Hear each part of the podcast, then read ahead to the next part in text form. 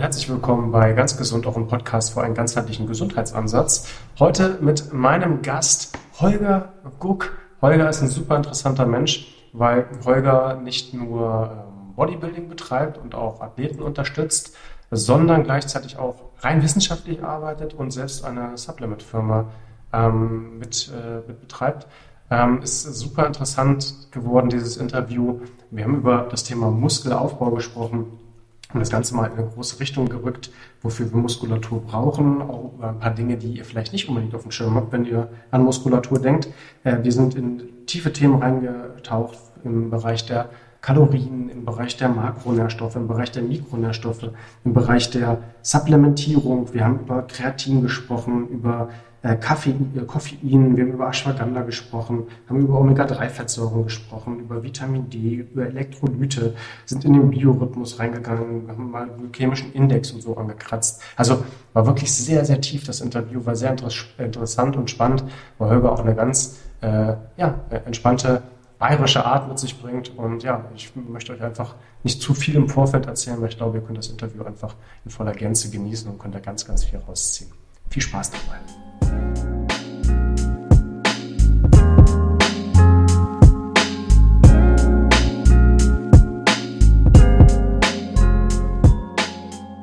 Unser heutiger Podcast wird euch präsentiert von mir selbst. Haha, ja, hätte da nicht gedacht. Ne? Und zwar ähm, möchte ich euch ähm, mit ans Herz legen, auch mal über das Thema Coaching nachzudenken. Denn das ist das, was wir im Wesentlichen machen. Wir teilen ganz viele Inhalte öffentlich, wir geben ganz, ganz viele Informationen preis, alles auch frei zugänglich. Aber am Ende ist das immer nur ein Sammelsorium von Informationen und letztendlich geht es ja immer darum, dass ihr es schafft, tatsächlich auch die enthaltenen Tipps ganzheitlich in eine Struktur zu gießen, die für euch dann auch individuell ausgestaltet wird und wo ihr dann auch die Möglichkeit habt, ganzheitlich, nachhaltig, gesund euren Körper und euren Geist zu beeinflussen. Wie läuft so ein Coaching bei uns ab? So ein Coaching ist tatsächlich auf mindestens drei Monate festgelegt, kann auch sich bis zu neun Monate ausdehnen. Und dann geht es darum, dass vier Experten sich um euch kümmern, unter anderem Tina natürlich, die sich psychologischen Themen annimmt, Katharina, die ganz viel mit Breathwork und Entspannung macht und auch für ganzheitliche Fragen da ist, ich, der auch für ganzheitliche Fragen da ist und natürlich auch mein Namensvetter Dominik, dann aber mit Nachnamen zum Glück anders heißen, Czerny, der gerade für das Thema Kraft nochmal vorhanden ist.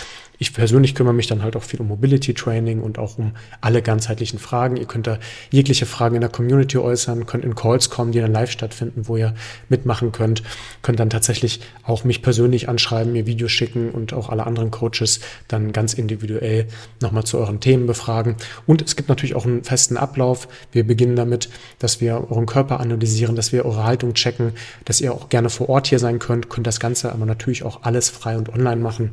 Äh, wir, wir gucken uns Laborwerte an, um dann einfach einen guten Status quo zu haben und von hier aus euch dann sukzessive in eine Mobility-Routine, in eine Kraftroutine einzuleiten, neue Ernährungsgewohnheiten zu etablieren, Entspannungstechniken euch mit auf den Weg zu geben und dann auch so Dinge wie Bewegung, Achtsamkeit, Schlaf, aber auch Detox, Mindset und Co.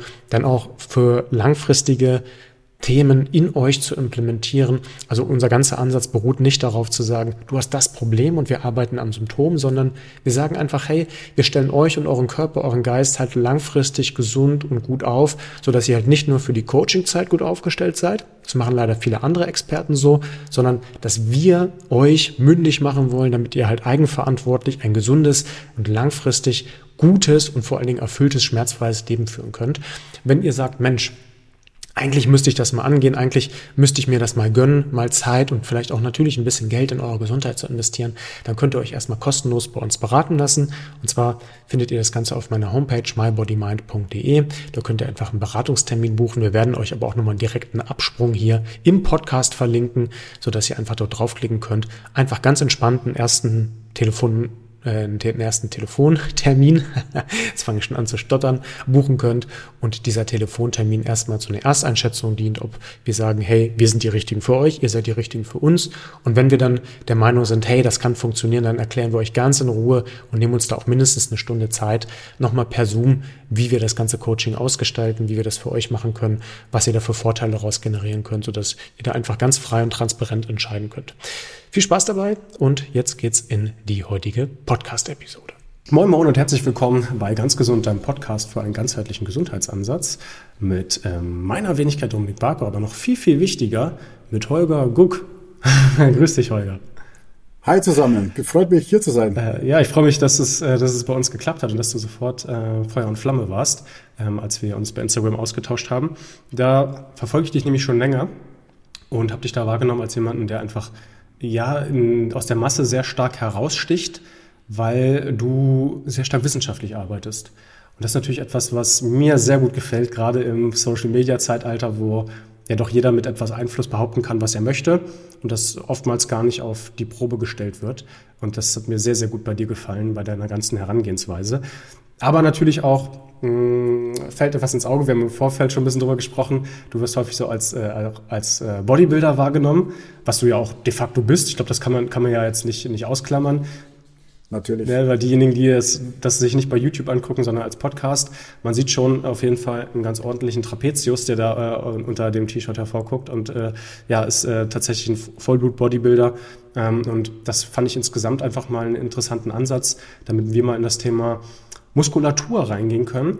Und zwar kann man das Thema Muskulatur ja super breit auffächern. Man könnte jetzt reingehen in ganz krasse biochemische Vorgänge, Proteinbiosynthese. Wir können ins Training reingehen, man könnte in die Regenerationsphasen reingehen.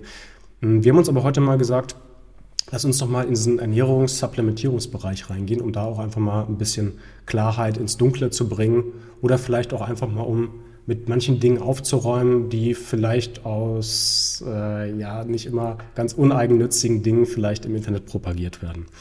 Ähm, Lass uns doch aber vielleicht im Vorfeld erstmal anfangen mit der Frage, wofür brauchen wir überhaupt Muskulatur, abgesehen davon, dass wir sagen wollen, hey, wir sehen super geil aus. Was hat Muskulatur für Vorteile im Körper? Wofür, wofür ist die gut, gerade auch Muskulatur aufzubauen?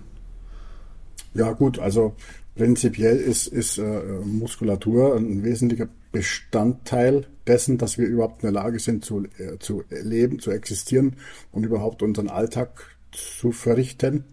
Ähm, das ist, das ist mal ganz klar. Ähm, gesundheitlichen, gesundheitlichen Charaktereffekt hat Muskulatur in erster Linie, weil es natürlich ein, ähm, ein ähm, Gewebe ist, das einen hohen energetischen Umsatz produzieren kann. Mhm. Also ein sehr großes Stück von unserem Input, also energetische Aufnahme, Nährstoffaufnahme, äh, kann über die Muskulatur ähm, verfeuert werden, wenn man so möchte, also fließt in die Energiebereitstellung. Ähm, das, äh, das, ist eine, das ist eine große Geschichte. Und du hast natürlich ähm, den Faktor, dass Muskulatur letztlich am Ende auch äh, die, die, ja, die Bewegungsfähigkeit, ähm, die Mobilität und so für, für, für diese Sachen unabdingbar ist. Das wird ähm, uns allen in jungen Jahren ist uns das noch nicht bewusst, dann ist es noch Gott gegeben, dass man, dass man halt sich bewegen kann, dass man beweglich ist, dass man äh, die, die Treppen noch hochgehen kann, dass man die, die Bierkiste vielleicht schon heben kann und in den Keller äh, tragen kann oder, oder einen vierten Stock hoch. Aber mit dem Alter ähm, wird das Thema Muskel dann auch ein, äh, ein Thema von Lebensqualität tatsächlich und von äh, ja noch noch äh, äh, von von Existenz vielleicht sogar. Wenn du einen körperlichen Beruf hast, dann ist es vielleicht sogar für dich für dich für, für die für die berufliche Existenz wichtig, dass dein Muskelapparat funktioniert. Ähm, wenn ich jetzt im Büro sitze, vielleicht nicht unbedingt, aber es gibt da draußen noch Menschen, die arbeiten noch körperlich für die ist das unabdingbar, dass, dass ihre Muskeln funktionieren und zwar nicht nur, dass sie stark sind, sondern dass, dass die auch koordinativ miteinander funktionieren und dass das alles noch richtig, äh, alles, äh, alles in die richtigen Bahnen geht. Dann hast du natürlich Muskulatur als, ähm, habe ich schon gesagt, als verbrauchendes Organ. Ähm, das hat, hat aber natürlich auch völlig andere Einflüsse auf, äh, auf, das, auf das Entzündungsgeschehen im Körper, auf den Umgang mit Insulin im Körper, sind wir wieder beim Thema Input. Dann hat natürlich Muskelarbeit auch einen Effekt auf ähm, alle anderen Bewegungseinrichtungen, also auf die, auf die Knochen, dann natürlich auf den Bandapparat und den Sehnenapparat. Das, das ist ja alles letztlich eines ähm, und das, das hängt alles zusammen. Also du hast, du hast mit Muskulatur eigentlich eine, eine, eine Einrichtung mit einem systemischen Einfluss, wenn man so will, auf alles. Hm.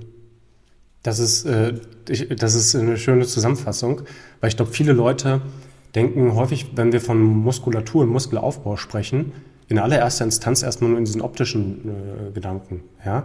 Ähm, ich glaube auch schon, dass das tatsächlich mit dem Alter dann auch mehr an Relevanz gewinnt, dass die Leute da auch ein Verständnis für bekommen, aber eigentlich eher aus der negativen Brille, weil sie merken, hey, es funktionieren Dinge nicht mehr, warum funktionieren die nicht? Ähm, und da kommt ja häufig dieses Klischee ins Spiel, naja, ich werde älter, das ist normal, dass wir halt unbeweglich werden, dass wir halt Dinge nicht mehr ausführen können. Und ähm, ich halte das für alles andere als Gott gegeben, dass das genauso sein muss. Ja? Das heißt, man, man kann ja mit. Muskelaufbau auch im Vorfeld schon dagegen anarbeiten. Ähm, Finde es auch interessant, wie, wie du das nochmal dargestellt hast, dass die Muskulatur ja so ein langfristiger Verbrenner ist letzten Endes. Äh, also auch, auch das sagen wir ganz gerne bei uns im Coaching. Hm, wenn Leute sagen, ich muss jetzt schnell oder ich muss nachhaltig abnehmen, ich muss jetzt Cardio machen, Cardio hat also seine Bewandtnis, ne? kann, man, kann man natürlich alles tun. Also äh, Gott bewahre, dass du das unterlässt. Ne? Das halte ich für sehr sinnvoll in vielerlei Hinsicht. Aber wenn, wenn du nachhaltig abnehmen willst, macht es durchaus Sinn, deine Muskulatur zu erhöhen, um äh, letzten Endes halt auch langfristig mehr Kohlenhydrate aufnehmen zu können oder mehr, mehr, mehr Entschuldigung, mehr Kalorien aufnehmen zu können, äh, die dann letzten Endes auch in ja, die Muskelversorgung gehen. Ja, ja na klar. Genau aus diesem Effekt entsteht ja auch dieser Use-it-or-lose-it-Effekt, sagt der Körper ja auch, ich baue Muskulatur ab.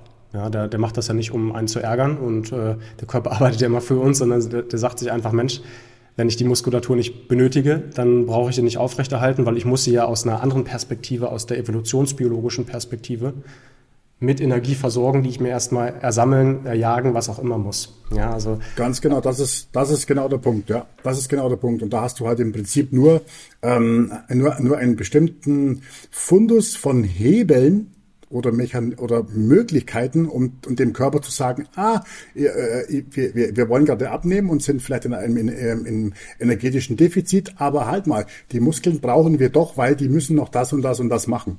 Da hat man halt wirklich nur ein paar Möglichkeiten. Ähm, das ist jetzt für die gesamten Körper gesehen, ist das jetzt nicht spazieren gehen. Das ist jetzt für die gesamten Körper gesehen auch nicht, ähm, auch nicht gemächlich, gemächlich Radl fahren oder sonst irgendwas, sondern da kommen halt nur bestimmte Methoden in Frage, ganz einfach. Ne? Mhm. Ja, genau. Also dann, dann könnte man ja schon, schon tief in so eine Trainings- oder sagen Oberfläche auch eine Trainingslehre reingehen, Hypertrophietraining, äh, Maximalkrafttraining, Kraftausdauer und Co. Äh, das können wir vielleicht sogar nochmal, wenn du auf sowas Lust hast, mal in einem anderen Format nochmal besprechen. Ähm, Finde find ich aber sehr interessant und vielleicht auch aus der Perspektive, ich habe eine Zahl im Kopf, dass wir pro Jahrzehnt äh, knapp zehn Prozent an Muskelmasse verlieren. Man könnte jetzt auch einfach sagen, jedes Jahr ein Prozent, ganz so linear ist das, glaube ich, nicht. Äh, ab dem Alter von 40, glaube ich, wenn ich das richtig im Kopf habe, habe jetzt nicht mehr die genauen Rechercheergebnisse, aber du, du nix schon, das kommt so ungefähr hin. Ne? Ja, das ist die Sarkopenie-Geschichte. Mhm. Ähm, da gibt es, ja, da gibt es schon äh, nicht, die sind sie nicht, nicht alle einheitlich, die Kennzahlen, die, die, da, die, da, die man dann in der Literatur nachlesen kann, aber das ist, glaube ich, äh, tatsächlich, ich weiß, glaube ich, auch ab, etwa ab dem 40. Lebensjahr ein Prozent pro Jahr. Ähm, Muskelmasseverlust und tatsächlich aber auch in, in etwa damit einhergehend auch Kraftverlust. Ne? Mhm. Also ist ja ein Unterschied. Muskelmasse im Sinne und Kraft ist sind ja zwei verschiedene Sachen, ob die zusammengehören, aber die ähm, werden da quasi ähm, voneinander getrennt betrachtet. Hm. Das, also mir ist das bekannt, aber ich glaube, das ist nicht allen Zuhörerinnen und Zuhörern bekannt. Kannst du da vielleicht noch mal kurz darauf eingehen, wo da der Unterschied liegt zwischen Kraft und Muskulatur? Naja, also äh, äh nur weil man jetzt, ähm, nur weil man jetzt sehr, sehr viel Muskelmasse hat, heißt man ja, heißt das nicht unbedingt, dass man jetzt auch dementsprechend, wie man aussieht, unbedingt Kraft hat. Mhm. Das ist auch ähm, in der Praxis der große Unterschied, wie ein Bodybuilder sein Training ausführt und wie ein Kraftsportler sein Training ausführt. Ein, ein Kraftsportler versucht, mh, eine, eine, eine bestimmte Kraftleistung in einem bestimmten Bereich immer stärker zu verbessern. Ähm, dem geht es nicht darum, dass der Muskel größer wird, sondern dass der Muskel stärker wird. Und der muss auf eine andere Art und Weise trainieren wie ein Bodybuilder, bei dem es wirklich nur darum geht, den Muskel ähm, nur so weit zu reizen, dass er wieder einen Adaptionsprozess auslöst und in dem Sinne dann quasi die Hypertrophie des Muskels wieder fördert. Mhm. Das, das, sind, das sind zwei völlig verschiedene Geschichten und so, so, so kriegt man auch diese, diese Trennung hin zwischen Hypertrophie und Kraft. Natürlich, logischerweise, wenn der Muskel ähm, stärker wird in dem Sinne, tendenziell, dann, dann hypertrophiert er auch mit. Ne? Aber man, man betrachtet das trotzdem getrennt, weil ähm, man, wenn man da jetzt ganz tief reingehen würde, dann, dann doch schon Unterschiede feststellen würde mhm. in, der, in, der, in der Art und Weise, wie man dann den Muskel jetzt genau belastet und so weiter und so fort. Okay für so einen Alltags-Hobbyathlet, der einfach sagt, Mensch, ich bin unfit, ich muss ein bisschen was machen, ähm, ist es wahrscheinlich in Gänze jetzt gar nicht so super, super wichtig, ob er für sich selbst jetzt definiert, ich mache Krafttraining oder Muskelaufbautraining. Ich glaube, das ist ja meistens auch für, für, für die Person ein Synonym. Ähm, äh, generell gilt es aber schon, je mehr Muskelmasse wir haben, desto mehr äh, Vorteile haben wir, wie du gerade dargestellt hast, im Übrigen auch auf die Gehirnleistung, BDNF, Brain Derived Neurotropic Factor. Gibt es auch interessante Untersuchungen, die zeigen, dass wenn wir mehr Muskulatur haben äh, und die Muskulatur besser benutzen können, dass das positive Auswirkungen auch auf unser Gehirn hat. Macht auch aus der Hinsicht wieder Sinn, dass unser Gehirn in erster Instanz erstmal dafür da ist, also klar, das Reptiliengehirn, um Überleben zu sichern und äh, uns, uns zu paaren, aber die, die äh, Effektivität des Gehirns fließt ja im Wesentlichen in Bewegung. Ja, ob das jetzt der Herzschlag ist oder die Atemmuskulatur, aber natürlich auch jede andere Bewegung, die wir sekündlich ausführen. Und sei es nur die Stabilisierung, ist ja immer auch dafür da, um Muskulatur zu bewegen. Ja, also interessant ja. auch immer, wie diese Rückkopplung ist. Ja, ähm, ja absolut. Deswegen tut es auch, tut's auch nicht verkehrt für Leute, die, die äh, einen denkenden Beruf haben, zu sagen, ich investiere meine Muskulatur, abgesehen von dem Ausgleich, den man ohnehin schaffen sollte, in, in mehrerlei Hinsicht, um auf ähm, ja, seine Bewegung zu Sowieso nicht, ne? So, sowieso nicht. Also der, der Sedentary Lifestyle, wie, wie, wie er sogar die WHO den nennt, ähm, der, der ist äh, generell, ähm, der hat generell, ist, ist generell gesundheitlich sch schlecht angesehen. Hm. Am Ende, am Ende Bewegung ja, und äh, wenn man es jetzt aus dem gesundheitlichen Standpunkt betrachtet, dann ist es, ist es eigentlich immer irgendwo am Ende irgendwie eine Kombination aus ähm, im besten Falle aeroben Training, also sprich irgendein kardiovaskuläres Training, das die jetzt primär die, das Herz-Kreislauf-System trainiert und dann halt wirklich aber auch ein Krafttraining, wo das Muskelsystem entsprechend nochmal spezifische Trainingsreize bekommt. Mhm. Und ähm, hier, ich, ich weiß die Frage, die ist schon fast seltsam, aber ich, ich muss sie so fragen, gilt das für Männer genauso wie für Frauen, richtig? Äh, ja, okay. das ist ja was, was äh, wir, äh, was jetzt die, die Bodybuilding-Szene äh, und die Fitness-Szene jetzt irgendwie schon begriffen hat. Ähm, also zumindest die Eingefleischten. Da sind ja ähm, die, die, die Mädels wirklich in den letzten Jahren extrem groß am Kommen. Ähm, da gibt es ja, da gibt es ja ganz, ganz viele eigene Trainingsprogramme nur für Frauen, die machen dann ihre eigenen Sachen und so, aber die, äh, die, äh, die trainieren inzwischen richtig so wie Männer. Nur vielleicht ein kleines bisschen anderer, anders, äh, anders aufgebauter Trainingsplan mit, mit, mit anderen Prios. Aber ansonsten, ja, genau, genauso wie Männer. Und das, das ist tatsächlich auch gut so. Ähm, ja, und ähm, jetzt von der Verhältnismäßigkeit her gesehen, kann eine Frau, auch wenn die jetzt hormonell und so weiter natürlich ein bisschen anders aufgestellt ist, kann die proportional gesehen ähm, in etwa gleich effektiv Muskelmasse aufbauen, sogar wie ein Mann. Hm. Ja. Also die, die stehen sich da, die stehen sich da nichts nach. Das, das, das, äh, das kann jetzt die eine, die, die eine oder andere Zuhörerin vielleicht schon wieder negativ stimmen, weil sie denkt, oh, dann kann ich ja vielleicht doch zum Hulk werden. Ähm, so wird es nicht passieren, weil es ja, weil es ja proportional ist. Ne? Also die Frau geht ja schon mit extrem viel, mit relativ viel weniger ins äh, äh, Muskelmasse in das Game rein und wird dann auch nicht so, ne? Aber ähm, ja, also wer, wer als Frau darauf anlegt, auch einen muskulösen Körper zu haben, da muss man ja bei Frauen muss man ja einfach, äh, muss man, darf man nicht sagen muskulös, man muss sagen einen straffen Körper. Mhm. Wenn du sagst einen straffen Körper, dann, dann klingt es komplett anders und dann werden die Frauen auf einmal hellhörig. Das stelle ich bei meinen Coachings immer fest. Ähm, jetzt nicht bei den, bei den Leistungssportlerinnen, aber bei den anderen. Da geht, da sprechen wir nicht über, über äh, stärker werden und so weiter. Da, da, da, da sprechen wir von Straffung. Mhm. Straffungs, Straffungstraining ist im Prinzip nichts anderes, ne? Aber das kommt auf jeden Fall da besser an. Ne? Ja, es ist, äh, es ist schon so ein bisschen ulkig, aber weil ich das auch recht häufig höre, wenn, wenn wir Frauen fragen, macht, macht ihr Krafttraining? Nee, nee, ich, ich will nicht so extrem muskulös aussehen. Ja. Und dann denke ich mir, ich glaube, ihr unterschätzt so ein bisschen, wie, wie Muskelaufbau Aufbau funktioniert, weil es ist nicht so, dass du dich da drei Wochen hinlegst und auf einmal hast du einen Stiernacken und hast irgendwie einen Bizeps wie Hulk, sondern das, man könnte, selbst ja. wenn es einem optisch gar nicht gefallen würde, könnte man schon noch gegen ansteuern und in der Regel sieht es meistens auch ganz gut aus, wenn Frauen da ein bisschen mehr Athletik in ihren Körper bringen, weil du sprichst ja von Straffung und Co. Ähm, ja, das, ich denke, da, da wandelt sich hoffentlich auch so ein bisschen das, äh, das Frauenbild, das äh, würde ich mir zumindest wünschen, dass ähm, man halt nicht sagt, alle müssen dünn und dürr sein äh, oder ähm, ja, müssen, müssen da gar nicht drauf achten, sondern ich glaube, das ist für Männer und Frauen gleichbedeutend aus meiner Sicht. Ja, ja das wäre absolut wünschenswert und auch, auch, auch von der Einstellung her. Ne? Also Extreme wird es immer geben, aber das äh, da, da sollte das im besten Falle hingehen. Denn alle genannten Vorteile gelten für Männer so wie Frauen. Ja, also da kann man, äh, kann man, glaube ich, jetzt äh, pauschal sagen, es gibt, äh, du hast ja auch gesagt, im Hormonhaushalt natürlich äh, nicht nur feine und kleine Unterschiede, sondern auch ein bisschen größere Unterschiede zwischen Männern und Frauen. Und äh, da, da sollte man natürlich gucken, wie man das mit der Periode und der Menopause und was weiß ich wie ähm, auch, auch deichselt. Aber äh, dennoch, Muskulatur schadet euch nicht, auch Mädels. Ja, vielleicht hilft das ja, ja einfach nur mal, wenn wir hier so einen kleinen Push geben. Gut, ich glaube, dann, dann, dann, haben wir so einen, einen, kleinen, kleinen Einblick erstmal bekommen. Du selbst ähm, bist ja tatsächlich spezialisiert im Bereich der Ernährung. Ja, das ist ja dein großes Steckenpferd, also dass, dass du auch leidenschaftlich trainierst, äh, wie gesagt, das sieht man. Aber hast ja auch selbst eine, ein Ernährungskonzept und auch eine, eine Marke rausgebracht, HBN. Kannst du mal beschreiben, was da deine Intention mit ist und ähm, ja, worauf das Ganze abzielt?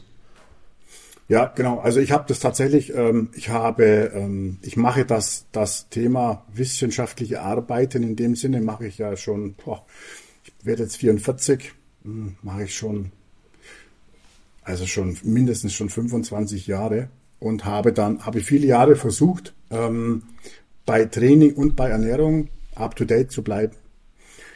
Und bei Supplementierung noch als eigenständiger Ast zur, zur Ernährung und dann habe ich aber vor einigen Jahren ähm, festgestellt, dass das, dass das nicht möglich ist. Also du kannst nicht, ähm, du kannst nicht die, die Literatur, die ja täglich neu kommt, sowohl bei, bei der Trainingslehre als auch bei der Ernährungslehre und im Supplementbereich dir reinziehen, das interpretieren, das in den Fundus einordnen, den du hast und das dann vielleicht auch noch jetzt hier im Falle unserer Arbeit, soziale Medien, das raustragen, das ist, das ist zu, das ist zu viel. Mhm. Und dann habe ich für mich äh, ganz einfach entschieden, dass ich tatsächlich mich ähm, auf die Ernährung spezialisieren möchte und beim Training jetzt dann, ja, so meine drei, vier Anlaufstellen habe. Das sind auch so Science-Based Seiten, wo ich finde, die fassen das Thema Trainingswissenschaft ganz gut zusammen und denen, äh, denen ihre Sachen lese ich. Ähm, und äh, ist dann aber halt auch schon wieder ein kleines bisschen vorgefiltert. Aber bei Ernährung und bei Supplementierung bin ich wirklich äh, derjenige, der äh, sich dann wirklich die Originalstudien, nicht nur die Abstracts, sondern auch wirklich die, die Fulltexts und die ganzen, die ganze Discussion und die ganzen Sachen wirklich äh, durchliest und das Ganze versucht, wirklich in ein Gesamtkonstrukt irgendwie einzubauen.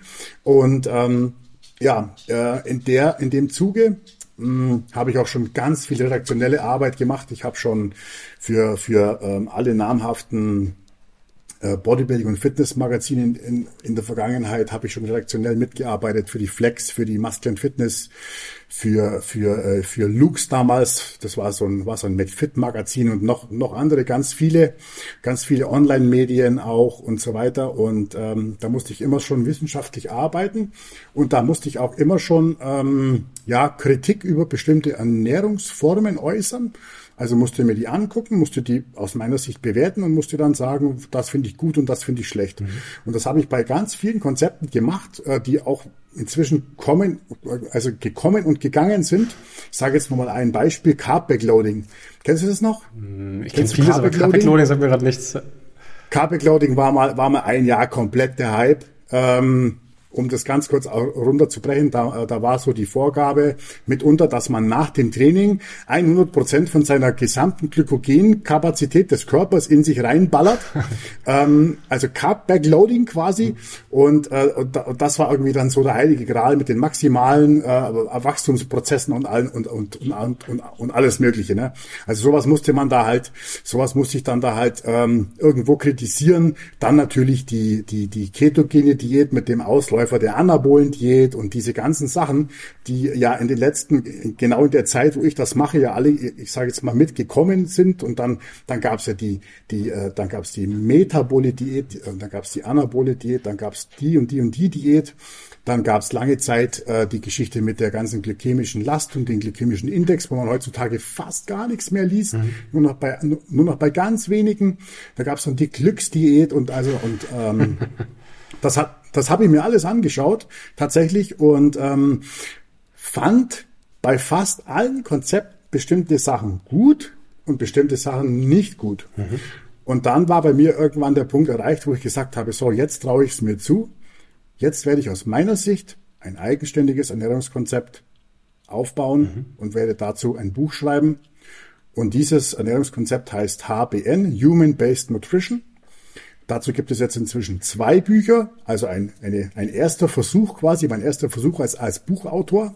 Ähm, und dann nochmal jetzt vor ein paar Jahren erschienen das zweite, HBN 2.0 wo ich dann quasi den, äh, den ganzen Wissenschaftsfundus einmal komplett aufgerollt habe, wo ich dann auch meine, äh, die, die Sachen dann neu beschrieben habe, die sich mit, der, mit den Jahren jetzt schon verändert hatten, was ja logischerweise passiert in der, in der, in der Ernährungswissenschaft.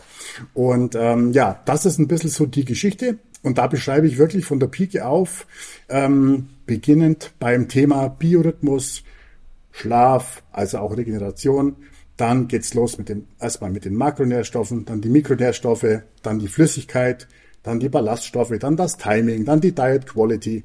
Und das wird alles nach und nach abgehandelt.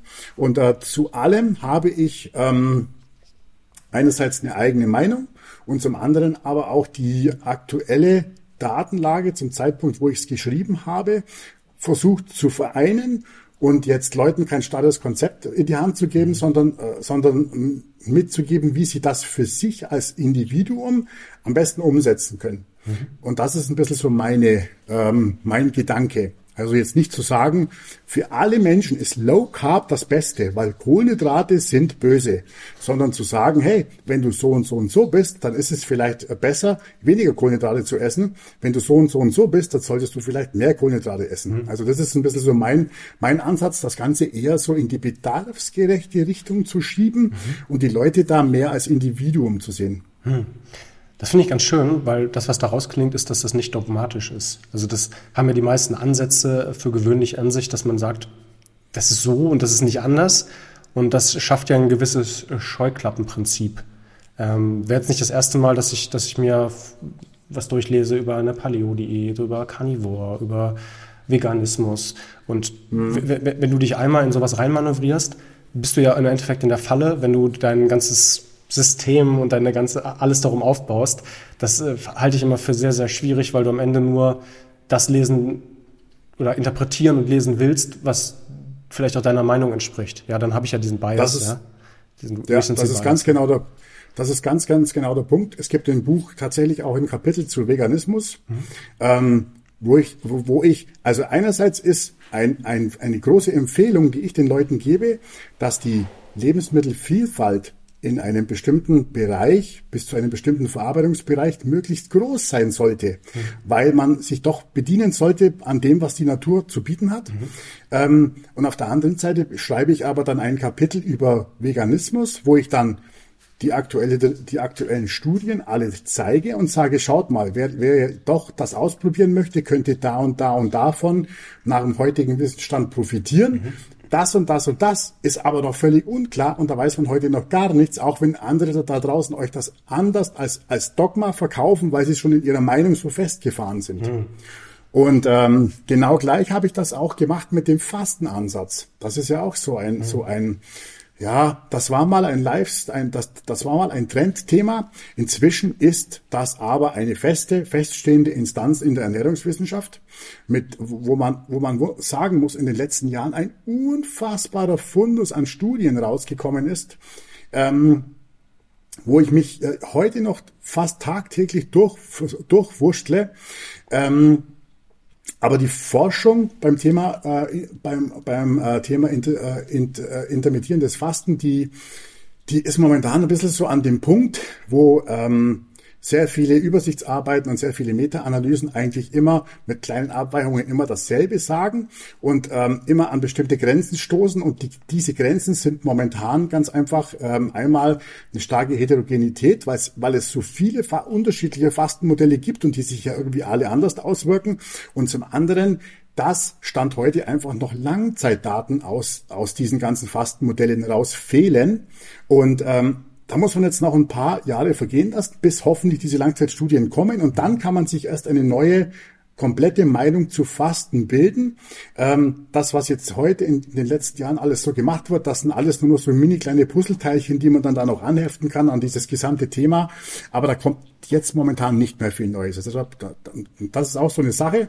Da sage ich dann den Leuten nicht, hey, ich finde Fasten komplett doof, weil ich äh, als Sportler ja jetzt ähm, unbedingt brauche, dass ich alle drei, vier Stunden Protein zu mir nehme, sondern ich sage, schaut mal Leute, zu Fasten gibt es eine Datenlage zur Lebensverlängerung, zur kardiovaskulären Gesundheit, dazu, dazu, dazu. Und je nachdem, was für eine Priorität ihr mit dem Thema Ernährung verfolgt, ähm, könnt ihr das Fasten für euch ausprobieren. Wenn ihr das machen wollt, empfehle ich euch jetzt zum Beispiel, wie ich es im Buch beschreibe, ein äh, Fastenmodell, äh, das sogenannte Early Time Restricted Feeding. Also wo das Fastenfenster jetzt nicht, wie viele das machen, in den, im Morgen, in, dem ersten, in der Ta ersten Tageshälfte stattfindet, sondern in der zweiten. Das war zum Zeitpunkt, wo ich das Buch geschrieben habe, mh, hm, noch nicht so ganz wissenschaftlich ähm, untermauert. Jetzt wird das immer mehr, aber für mich ist das vom zirkadianen Gesichtspunkt komplett logisch. Ja.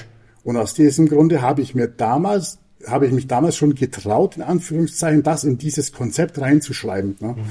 Also äh, das, das ist ja so ein bisschen so die übergeordnete Größe auch meines Konzepts, diese, diese, diese zirkadiane Rhythmik, dieser, dieser Biorhythmus, mhm. weil das ist letztlich ja dann die Größe, der wir uns alle ja irgendwo unterwerfen müssen. Ne? Ja, das ist so. Das ist so. Das ist auch wieder interessant, wenn man dann sowas in so einen größeren Kontext setzt und das vielleicht nicht immer nur klein-klein denkt, sondern wenn man wirklich mal sagt, ich ich gehe mal eine Metaebene weiter nach unten und schaue mir das mal auch aus dieser Perspektive an. Äh, interessant, weil wir auch einiges zu, äh, also weil wir auch die Meinung, also unsere Meinung tatsächlich auch geändert haben im Coaching bei uns zum äh, intermittierenden Fasten. Äh, wir haben es früher ganz gerne empfohlen, 16, 16 zu 8 haben wir nicht empfohlen, äh, aber wir waren damals so eher bei, bei 12, 10, aber inzwischen sind wir da ähm, viel weniger dogmatisch, weil ähm, die Studienlage uns auch einfach im Hinblick auf Autophagie äh, noch, noch mal gezeigt hat, dass das äh, recht häufig an Mausstudien ganz gut aussah, aber äh, wie wir mhm. beide wissen, sind wir halt keine Mäuse. Ja? Und dass äh, der Metabolismus ja. von einer Maus auch ein bisschen anders funktioniert. Also ja, ich, ich meine, wenn ich es richtig im Kopf habe, war ein sieben Tage Fastenfenster äh, ungefähr vergleichbar mit einem eintägigen Fastenfenster also einer Maus mit einem Menschen. Und das macht natürlich die Vergleichbarkeit unendlich schwierig. Und viele, viele Vorteile, die rausgezogen wurden, wurden ja dann auch letzten Endes ähm, einfach aus der Kalorienrestriktion gezogen, weil mir das Essensfenster kleiner war. Und da kann man sich halt überlegen, wenn ich kalorienrestriktiv arbeiten will, kann ich das auch anders machen. Dann muss ich das nicht zwangsweise so machen, wenn es zum Beispiel auch nicht in mein Leben passt. Ne? Weil man muss ja auch immer sagen, ja. für viele Leute ist, die sagen, ja geil, mache ich sowieso schon so ist für mich easy umsetzbar, dann sage ich auch, hey, why not? Ne? Wenn du kein Problem hast, mach's ja. gerne. Aber wenn es für dich halt total schwierig ist, weil du dann am Ende sagst, ich kann mit meiner Familie abends kein Armbrot essen und alle sitzen da und das ist eigentlich unsere Sozialkomponente, dann darf man halt auch nicht vergessen, dass in, in, so einer äh, globaleren Betrachtung sowas auch aufs Sozialleben schlagen kann. Ne? Und wenn, wenn ich dann sage, super, dass ich, ja. dass ich jetzt hier mir nochmal die letzten drei Prozent vielleicht potenziell, wenn überhaupt, äh, rausgekratzt habe, aber dafür, dafür ist, ist mein äh, familiäres Leben dann irgendwie um 50 Prozent gesunken. So, ja, dann ist das, ist das Ganze halt schwierig. Und so ist es halt irgendwie, finde find ich das schön, wenn du da so wenig undogmatisch bist. Gerade auch, wenn du das ja. in, in Biorhythmen betrachtest. Ich weiß nicht, ob du da mit, mit Sergeant Panda arbeitest und Co. Das, das fand ich immer ganz interessant. Äh, wir, wir arbeiten da tatsächlich auch mit einer Biorhythmusbestimmung von der Charité äh, Berlin über Hafolik. Äh, sehr interessant, weil man da tatsächlich mal. Mhm, das habe ich schon mal gelesen, ja, da, aber ich glaube, da ist der, da, was, was ist da der, der Main Output, ob, ob du jetzt äh, eine Eule bist oder eine Lerche oder was? Nee, was, du, was? du kannst richtig den Melatonin Dim Light Onset äh, bestimmen, also tatsächlich, wann der Melatonin-Start bei dir ist äh, abends und daraufhin wird das tatsächlich etwas pauschalisiert dann auch betrachtet. Also man, es wird dann von da mhm. aus ausgegangen, dass du acht Stunden schläfst äh, und, und danach halt äh, Melatonin und Cortisol äh, in ihre natürlichen Wege gehen. Ähm, fand ich aber interessant einfach, weil unsere, äh, weil die Ergebnisse, die wir teilweise hatten, also auf der Basis wird dann quasi eine Berechnung angestellt, ähm, wann, wann Leute ins Bett gehen sollten. Und wir mhm. haben uns da sehr häufig sehr gewundert, weil, äh, oder anfangs, weil da teilweise Ergebnisse rauskamen von 21 Uhr bis ja, teilweise 3 Uhr nachts.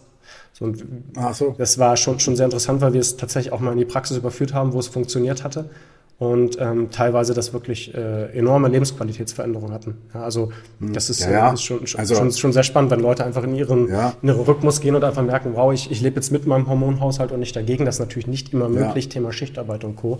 Ähm, ja, aber ja, finde ich, finde ich interessant, dass du das da auch, auch in den Kontext setzt. Wollte ich gerade sagen, das ist ja der Bereich, wo das, wo das ja, ich sage jetzt mal mit am besten, mit am besten schon untersucht ist. Ne? Das ist ja diese, dieser, dieser Einfluss, den es hat, wenn du, äh, wenn du gegen deinen, gegen den Sonnenrhythmus arbeitest, weil du in einem Nachtschichtmodell bist. Ja. Ja. Ich glaube, ich glaube, da würde, ich, ich, glaube, da würde keiner sagen, ja, nee, das stimmt alles gar nicht, sondern das ist, ne, und das ist ja ein, ein super Beispiel. Und jetzt ist das, Jetzt ist das ähm, Nacht äh, zum Tag machen und Tag zur Nacht machen. Das ist ja jetzt nur eine, eine Möglichkeit, sich ähm, quasi aus seinem eigenen Biorhythmus raus zu katapultieren. Das kannst du das kannst du mit, äh, das kannst du mit Kunst nicht, das kannst du mit Ernährung. Das funktioniert über ganz, ganz viele unterschiedliche Sachen und ähm, das wird von vielen Leuten unterschätzt, ja. Und ähm, das kann einen, wie du sagst, den Riesenunterschied ausmachen. Wahnsinn. Also wir, wir merken das auch ja. immer. Ähm, wie, wie, ich meine, manchmal ist es so, manchmal sagen wir halt auch, hey, es gibt 25 Prozent, glaube ich, in Deutschland, die äh, über den dicken Daumen in der Schichtarbeit sind. Man unterschätzt das immer, aber es sind ja nicht nur die Leute, die vor Nachtclubs stehen oder die abends am Band bei VW büffeln oder so eine Schichtarbeit, sondern das, ist, sind ja auch die Polizisten, die Feuerwehrleute und mhm. ja, äh, sind, sind, ja, ja. sind, sind, sind äh, doch, doch mehr Leute, als man denkt. Ähm, und ja. äh, man, man braucht die Jobs ja auch, also auch äh, gesellschaftlich betrachtet, aber dennoch muss ich den Leuten immer fairerweise sagen, hey, wenn, wenn dem so ist, dann können wir versuchen, das zu optimieren und mit Licht und Kunstlicht äh, arbeiten am Morgen und mit Tagesaufgangslampen und dass wir genau mit Ernährung deinen Körper so prime, dass, dass wir ihn zumindest vorgaukeln, hey, jetzt ist morgens, dass, dass wir stringent auch in der Woche alle sieben Tage gleich arbeiten, ne, dass wir da nicht irgendwie am Wochenende äh, uns, uns komplett entfernen. Ja, aber ja, man muss, glaube ich, auch einsehen, dann ist halt 100% nicht möglich. Ne? Ja, äh, aber bevor wir zu tief in Biorhythmen reingehen, weil ich glaube, da, also, allein darüber könnten wir beide wahrscheinlich einen Podcast machen. Lass uns ein bisschen äh, mehr in dieses Thema driften. Ähm, Ernährung äh, für, für Muskelaufbau, weil ich finde dein Konzept interessant. Ich glaube, da äh, werden, also ich glaube, wir werden auf jeden Fall auch dein Buch verlinken, weil ich werde mir das auch nochmal kaufen im Nachgang. Also du hast mich schon sehr neugierig gemacht, hm, weil ich mit Sicherheit auch noch einiges, einiges lernen kann. Ähm, aber lass uns doch jetzt mal reingehen, wenn, wenn wir jetzt mal versuchen, das so pauschal wie möglich erstmal zu machen, weil wir können ja dem Hörer und der Hörerin jetzt natürlich nicht sagen, hey, mach das genau so. Aber wenn wir vielleicht erstmal auf so ein pauschales Grundmodell reingehen, dass, dass wir erstmal sagen, äh, bist, bist du jemand, der, der erstmal mit dem Thema Kalorien auch anfängt, also so als Basis, oder ist das für dich erstmal was, wo du gar nicht mitarbeitest? Äh, ja, natürlich arbeitet man mit Kalorien. Ja. Ne? Also es gibt, also wenn wenn es jetzt wenn es jetzt um Muskelaufbau geht, dann ist das ja nichts, dass der Körper sehr, weil wir, wir hatten es ja vorhin davon, dass es ein Verbraucher ist. Ne? Ja und das also das nur im Bedarfsfalle ne, und so weiter. Und da ist es natürlich jetzt schon so, dass wenn, wenn der energetische Status schlecht ist, dass der Körper dann nicht unbedingt Bock hat, auch wenn er einen Trainingsreiz bekommt, dass er das Muskelmasse aufbaut. Mhm. Ähm, das ist auch wissenschaftlich jetzt nicht, jetzt nicht äh, in einer Vielzahl von Arbeiten hinterlegt, aber das ist, das ist hinterlegt, dass du schon besser Muskel aufbauen kannst, wenn du eine, eine Isokal mindestens eine isokalorische Versorgung hast, ne? also mindestens bedarfsgerecht dem Körper das gibst, was er, was er halt energetisch auch wirklich umsetzt, sodass die Waage, die Waage sich hält. Mhm. Oder vielleicht sogar in einer leicht hyperkalorischen ähm, Versorgung drin steckst, also einen, einen ganz leichten Überschuss produzierst. Mhm. Ja. Meine, meine Erfahrung sagt mir, ähm, dass es isokalorisch funktioniert, aber halt, aber halt, mh, mm, ja, langsam mhm. und vielleicht für, für manche Leute, die die jetzt hier muskulär vielleicht noch größere Ziele haben, vielleicht etwas unbefriedigend. Und da muss man dann halt vielleicht schon ein bisschen den Weg einschlagen in das leicht hyperkalorische. Ähm, früher im Bodybuilding, heute wird das glaube ich nicht mehr ganz so schlimm gemacht. Da, da war, da war Kalorien ein Thema von ähm, je mehr, desto besser. Mhm. Ne? Also da haben die, da haben die Jungs, äh, die es wirklich drauf angelegt haben, wirklich das halbe Jahr ausgesehen wie Mastschweine. Und das andere Jahr haben sie dann, haben sie dann halt einfach äh, nur noch, da, das war so, Reis und Pute gefressen, auf Deutsch gesagt, um das halt alles wieder runterzukriegen. Mhm. Das ist natürlich äh, ein, ein, ein Gewichtsauf und Ab. Das ist ja für den Körper, wenn du das zweimal im Jahr machst, auf die Dauer höchstgradig ungesund. Ähm, und das ist natürlich dann äh, am Ende des Tages für das, was du unterm Strich dann in einem Jahr aufgebaut hast, dann auch auch schwierig. Ne? Mhm. Wenn du da jetzt dann noch mit irgendwelchen anabolen äh, Substanzen arbeitest, dann kannst du das vielleicht ganz gut äh, deckeln, aber das macht man heute nicht mehr. Uh, ähm, also zumindest kenne ich das jetzt so nicht mehr bei sehr vielen. Und ähm, darum, äh, ja, also Kalorien auf jeden Fall. Mhm. Energieversorgung des Körpers ist, ist, ein, ist ein großes Thema. Und dann, dann hast du, dann hast du halt irgendwo am, am, am Ende hast du einen Kalorienwert für dich definiert, wo du wo du äh, entweder annimmst oder weißt, dass es für mich mindestens eine isokalorische bis leicht hyperkalorische Versorgung. Und dann musst du natürlich aus diesen Kalorien dann entsprechend für dich dann ähm, die Makronährstoffe aufbauen. Ne? Mhm. Okay, das ist schon, eine gute Überleitung. Ich äh, finde es interessant. Ähm, was, was, was wir ab und zu mal haben und das, was mir tatsächlich auch früher mal passiert ist, ist, dass ähm, mein, mein Darm halt, also ich habe eine lange Darmproblematik früher hinter mir gehabt, das, das war schwierig. Mein Darm war einfach kaum noch in der Lage, also nicht mehr Makros aufzunehmen offenbar. Also ich konnte, konnte, ich konnte 4.000, 5.000 Kalorien essen und äh, habe hab, hab abgenommen irgendwie. Das, das war auch krass. Mhm. Also auch, auch hier, ähm, mhm. glaube ich, hilft immer so eine ganzheitliche Brille, aber ich glaube einfach als Indikator ist das, ist das erstmal eine, eine sehr, sehr gute äh, Größe einfach. Ja, ja. Wenn, man, wenn also man ja, gesund und also, ist. Ja. Du brauchst es, aber äh, jetzt selbst das, was du hattest, ähm, wenn du jetzt das, wenn du jetzt das, wenn du daran jetzt nicht arbeitest und das, das bleibt so bestehen mhm. und du willst trotzdem Muskeln aufbauen, dann ist dein Kalorien-Setpoint halt einfach bei 8000. okay. Weißt du, wie ich meine? Ja, ja, weißt du, wie ich meine? Total, da würde, ja, da würde das vielleicht am Ende dann doch funktionieren, weil du die 20 Prozent Nährstoffe dann doch durch deinen Darm durchdrückst irgendwie, ne? Ja, das stimmt. Also ich, so. ich würde es nicht empfehlen, aber ich, ich glaube, ja, aber ja, klar, also ne, die, die Kalorie hat, hatte einfach ihre, ihre Bewandtnis, aber ich, ich glaube, keiner würde das so empfehlen, weil da kriegt er vielleicht andere Probleme, wenn, wenn ihr sowieso schon Darmprobleme ja. habt. Da, ja, ja. da macht es, glaube ich, genau. keinen Sinn, dann 8000 Kalorien durchzudrücken. Aber ich verstehe vollends, was du meinst. Ähm, äh, am Ende, am Ende macht's, macht's die Energieversorgung dann, dann, dann doch letztlich aus. Ähm, ja, schon, und, schon. Also äh, das ist, das ist wirklich, das ist ganz wichtig zu sagen, weil das ist ein Thema. Mh, mm, da macht man sich heutzutage in sozialen Medien noch unbeliebt, wenn man das, wenn man das sagt. Aber ähm, viele, viele ähm, Stimmen da draußen, die machen ja heutzutage immer noch alles über die Kalorien. Mhm. Ne? Für die ist eine Kalorie gleich eine Kalorie.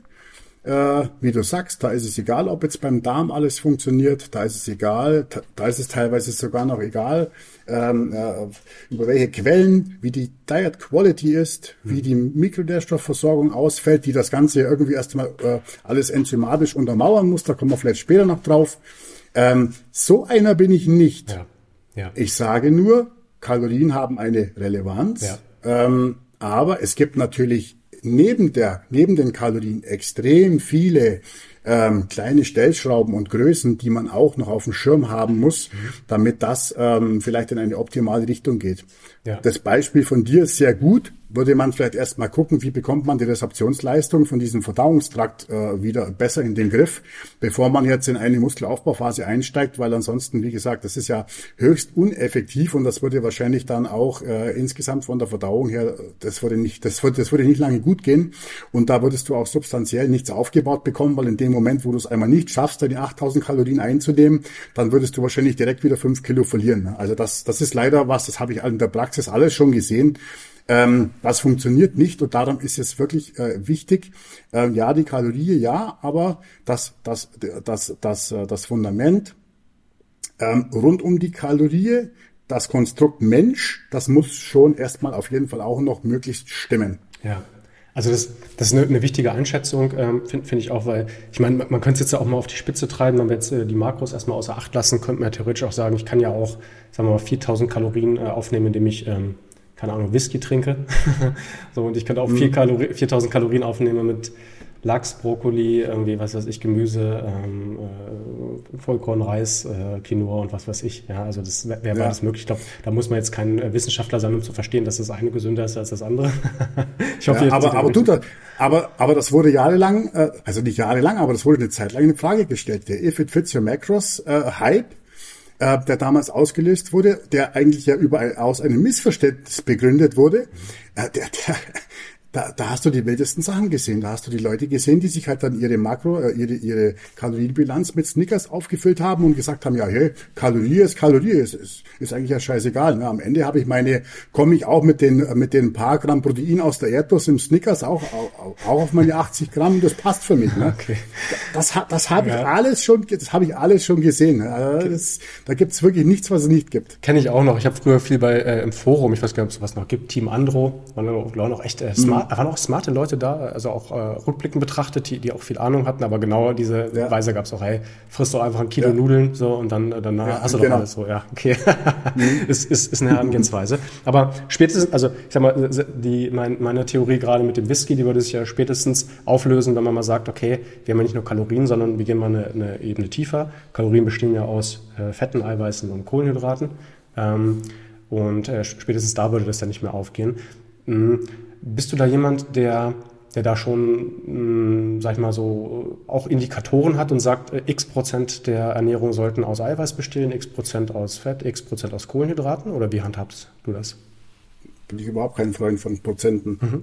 Eine Prozent, Prozentangabe bei Makros ist ja eine komplett un, äh, unindividuelle Angabe. Ähm, ich bin ein Freund davon, so ist es auch konzeptionell hinterlegt in, in, meinem, in, meinem, in meinem Buch, dass ich ähm, von den Kalorien, wenn ich die Kalorienbilanz habe, erstmal, erstmal Protein abziehe. Ja.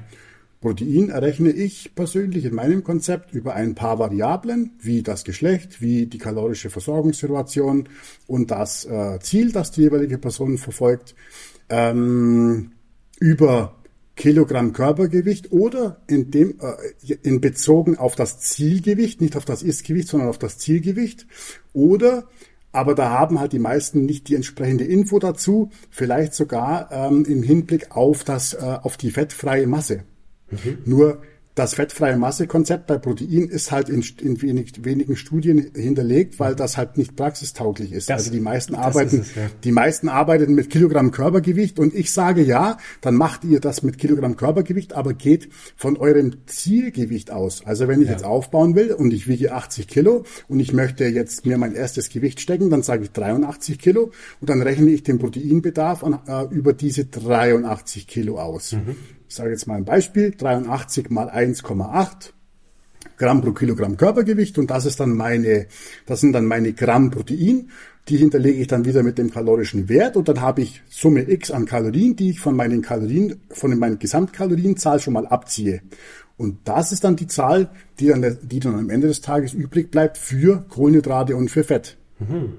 Okay, das, das ist schon, also das mit dem Zielgewicht finde ich schon mal äh, einen sehr guten Ansatz. Ich habe das tatsächlich äh, aus der anderen Perspektive nicht beim Aufbau, sondern beim, beim Abbau häufig ge gehört. Das fand ich auch interessant. Also da, da waren die Beispiele eher andere Richtung. Du wiegst 120 Kilo und möchtest auf 80 kommen. Äh, wenn, wenn du mhm. den Kalorienbedarf ausrichtest, dann orientier dich mal an den 80 Kilo und äh, rechne da erstmal dein Protein auf und, und bastel dann da deine Kohlenhydrate. Ja, weil, also wenn du jetzt eine, wenn du jetzt eine 120 Kilo Person hast, die vielleicht, äh, die vielleicht halt ein KFA von 30 Prozent hat, ähm, ein, Mann. Körperfettanteil, ne? Körperfettanteil. Ja. ja, ja, genau, genau. Dann kannst du ja dem nicht äh, nicht nicht äh, nicht unterstellen, dass dass das dass das Fett genau gleich wie der wie der wie der Lean Body Mass Anteil halt äh, gleich das Protein braucht. Darum machst machst du das lieber vom Zielgewicht. Aber mach dann halt vielleicht nicht gleich 30 Kilogramm Schritte, sondern mach vielleicht erstmal 10 Kilo Schritte oder erstmal so kleinere Schritte und passe dann lieber ähm, häufiger nochmal an quasi. Ne? Mhm. Okay, das wäre meine nächste Frage gewesen, die hast du schon antizipiert, sehr gut. Ähm, jetzt, mhm. jetzt hätten wir äh, den, oder könnten wir jetzt den Proteinbedarf ausrechnen. Mit, mit, wie viel, mit wie viel Gramm pro Kilogramm Körpergewicht arbeitest du da? Also wie gesagt, ich habe da ein paar Variablen. Mhm. Ähm, ich könnte es jetzt ja dir tatsächlich jetzt nicht genau sagen. Ich glaube, dass es bei den Männern 1,8 bis 2,2 Gramm pro Kilogramm Körpergewicht sind und bei den Frauen glaube ich 1,6 bis 2 oder so. Okay. Das bewegt sich alles in dem Rahmen. Mhm. Ähm, mir persönlich ist, äh, also ich sage jetzt mal offizielle äh, ähm, ein, Einschätzungen gehen ja schon bei 1,2 Gramm pro Kilogramm Gewicht los. Jetzt für sportlich aktive Menschen, das ist mir persönlich ein bisschen zu wenig für, für die Empfehlungen, die ich gebe. Und ähm, aus dem Grund ähm, ja, habe ich da ein, gebe ich da ein bisschen höher an und ähm, habe aber, wie gesagt, halt so Stellschrauben wie jetzt die kalorische Versorgung zum Beispiel, ne? Mhm. wo, wo wir ja wissen, dass der Körper dann am Ende des Tages irgendwann ähm, aus, diesen, ähm, aus diesen Aminosäuren auch, auch quasi Energie herstellt, wenn er, wenn er, wenn er, wenn er Energiearmut hat. Ne? Das sind lauter so Variablen, die ich da alles ein bisschen mit reinrechne quasi. Ne? Okay. Ja, das ist schön, äh, deckt sich aber auch so ungefähr mit dem, was, was, was wir machen. Ähm, und vielleicht mal für, für, für die Praxis, für, für die Leute, das, das was, was, was ich ganz häufig sehe, ist, wenn, wenn wir das Leuten mal so mitgeben, dann sagen sie, mm, mm, okay, ja, ja, okay, 1,8 Kilogramm pro Kilogramm Körpergewicht, ne, rechne das, ich brauche so und so viel Gramm Protein. Dann stehen sie dann und sagen, ja, gut, und jetzt? ne, also du und ich, wir wissen das, aber ähm, wenn, wenn man das den Leuten mal plakativ macht und dann, dann auch mal zeigt, was wäre das denn tatsächlich am Tag äh, in, in, in Portionsgrößen, dann sind die ganz häufig, meiner Erfahrung nach, unglaublich überrascht, dass, dass, äh, dass die also Nicht-Vegetarier dann teilweise sehen, wow, okay, das ist schon ordentlich was an Eiern und an Fleisch, was ich zusätzlich zu den Lebensmitteln, die ich ja ohnehin habe, also ich, ich habe ja auch biologische Verfügbarkeiten und Co., aber also, sag mal, äh, äh, wenn, wenn ich dann ohnehin Haferflocken und Co. konsumiere, dann äh, summiert sich ja also über den Tag immer so ein bisschen was, aber was ich tatsächlich dann noch essen müsste, da geht vielen echt die Kinnlade runter. Ähm, noch mehr jetzt den Leuten ehrlich gesagt die Kinder darunter bei Veganern, weil da habe ich tatsächlich erfahrungsgemäß große Probleme bei Leuten, wo ähm, eine ganz starke Proteinunterversorgung ist. Äh, und wenn die versuchen, das rein vegan zu, zu decken, ich habe da überhaupt gar nichts dagegen. Ich bin da genau wie du komplett undogmatisch. Jeder wie er das möchte. Wenn er das aus ideologischen Gründen will, okay. Äh, ich halte das nicht immer für richtig, aber ähm, das stößt einen häufig an die Ballaststoffgrenze meiner Erfahrung nach, was äh, gesunde Magen-Darm-Trakte erfahren äh, mitnehmen können. Weil es, also ich könnte auch nicht äh, 300 Gramm Linsen essen oder äh, 200 Gramm Kichererbsen oder so. Das könnte ich schon machen, aber dann würde ich hier mit so einem Blähbauch sitzen während des Gesprächs. Ja. Das hat viele, das hat, also das, das ist in der Theorie ein tolles Konstrukt. Wenn du mal für eine sportlich engagierte Person versuchst, einen veganen Ernährungsplan zu schreiben äh, und das wirklich versuchst, komplett ohne Proteinkonzentrate aufzubauen, dann wirst du, da musst du da, wie du sagst, dann wirst du an mehrere, auf mehrere Probleme stoßen. Auf die Ballaststoffgeschichte, äh, dann wirst du, dann wirst du dann darauf stoßen, dass dir irgendwann wahrscheinlich die, ähm, die Kohlenhydrate oder, und, oder die Fette zu viel werden äh, na, weil du hast ja nicht wie jetzt eine Putenbrust, dass du reines Protein in pflanzlicher Form da liegen hast. Nicht mal, nicht mal der Tofu ist, äh, also, ne, also da hast du eigentlich nichts und da, da, da hast du das Problem. Und dann hast du ja natürlich das Problem, dass du ähm, jetzt nicht bei den pflanzlichen äh, Proteinkonzentraten hast, aber bei den, äh, bei den, äh, bei den naturbelasteten Lebensmitteln, dass du ja auch noch ähm, den Resorptionsfaktor hernehmen musst und eigentlich die Proteinempfehlung für einen vegan lebenden Menschen eigentlich noch einen Tick höher sein muss, eben weil ähm, diese ganze Resorptionsgeschichte, der äh, letzt, letztendliche Output des Proteinstoffwechsels und so weiter halt einfach von der Sache her nicht ganz so effektiv funktioniert. Ne? Dann hast du, dann musst du ähm, aufpassen, dass du limitierende Aminosäuren ausgleichst. Das kennst du wahrscheinlich auch aus deiner aktiven Arbeit.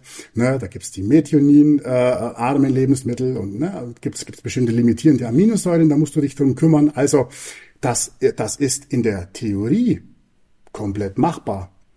In der Praxis musst du da schon ein halber Ernährungsprofi sein, um das ähm, pflanzlich basiert so hinzubekommen, wie der Omnivore das automatisch macht, weil er sich ganz einfach halt aus der aus der Vielfalt an tierischen an tierischen Proteinträgern einfach so ähm, raus bedient, die halt äh, be bestimmte Sachen einfach schon mitbringen. Ne? Mhm das ist, das ist Theorie und Praxis, das sind, das sind komplett, das sind komplett zwei Welten. Ne? Aber natürlich, ja, es geht und ja, es äh, mag auf jeden Fall, es gibt bestimmte gesundheitliche Benefits, die man ähm, zumindestens damit verbinden kann, einen relevanten Anteil der Proteinversorgung über pflanzliche äh, Quellen abzudecken. Das, das, das steht alles außer Frage. Ne? Mhm. Aber wie gesagt, einmal ausprobieren.